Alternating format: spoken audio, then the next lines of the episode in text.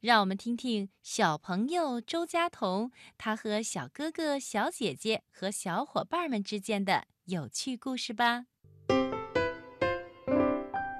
小哥哥给小朋友当老师。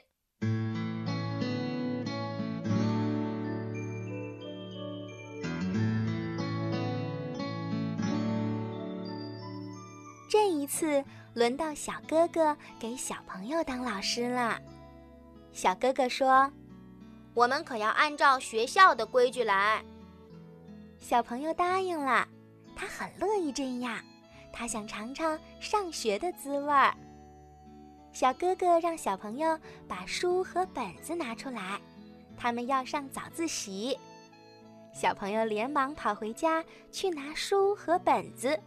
他带来了一本图画书和一个图画本。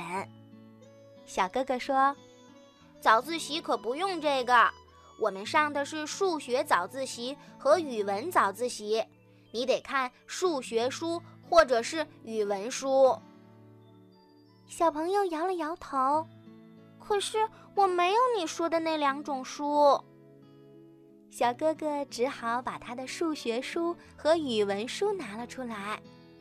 小朋友翻了两下数学书，又翻了两下语文书，可是他都看不懂。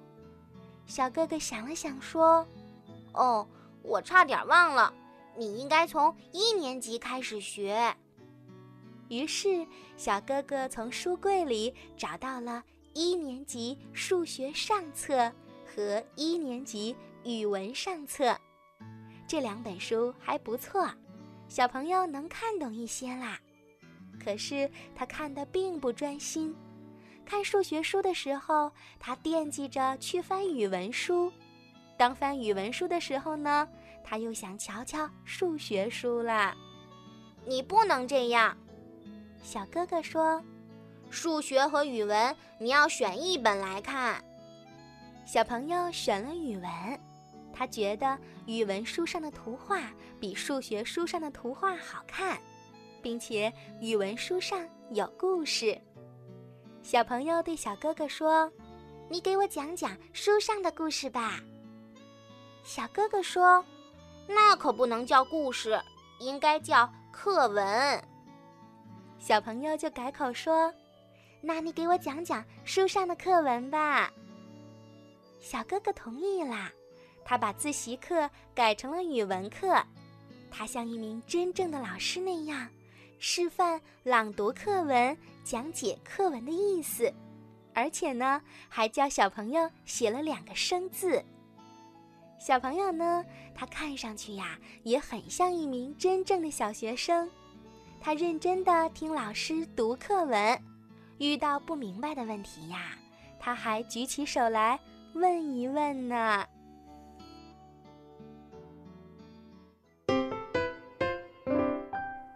小姐姐也来啦！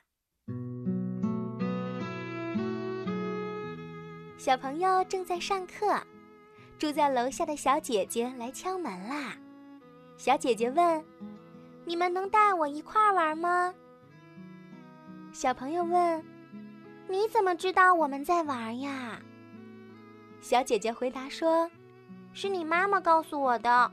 我刚刚在院子里玩的时候，她正好出去买菜。”是他让我来找你们一起玩的。小朋友点了点头，他很欢迎小姐姐的加入，小哥哥也欢迎。不过小哥哥可不叫他姐姐，因为他的年纪呀比小哥哥要小一些，他才上一年级。小哥哥每次都直接叫他杨月思，他的名字就是杨月思。小哥哥说：“杨月思，我们在玩上课的游戏。你瞧，我们正在上语文课。”小姐姐就来劲儿了，她也坐下来听课，不过只听了几秒钟，她就不干啦。哦，这篇课文我们老早就学过的。小姐姐还说：“你能不能讲一讲二年级和三年级我没有学过的课文呢？”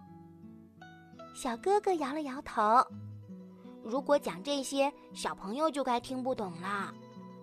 是啊，小朋友连一年级都还没有开始念呢，怎么好一下子跳到二年级和三年级呢？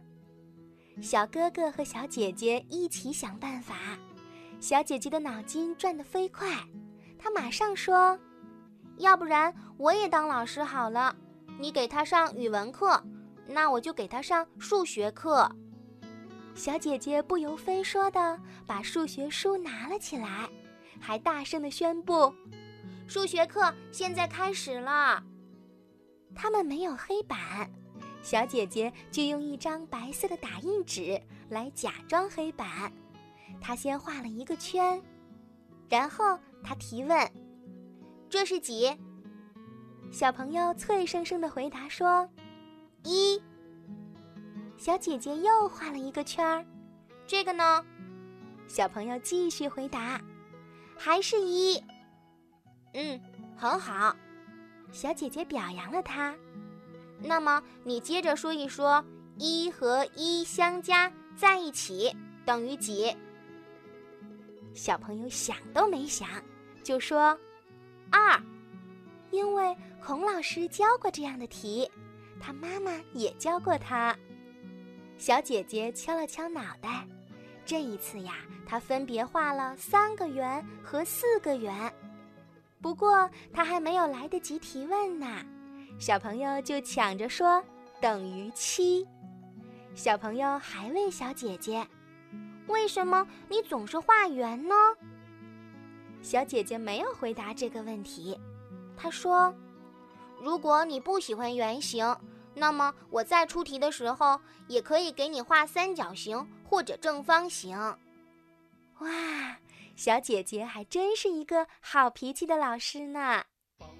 不过，小朋友也不太喜欢三角形和正方形，他希望小姐姐能给他画老虎，比如两只老虎加上三只老虎等于几只老虎？要不然画狮子也行，四只狮子加上五只狮子等于几只狮子呢？老虎和狮子肯定比圆形、三角形和正方形帅很多吧？小姐姐的脸一下子就红起来了。这位小姐姐老师画不出老虎，更画不出狮子，她顶多可以给小朋友画几条小鱼。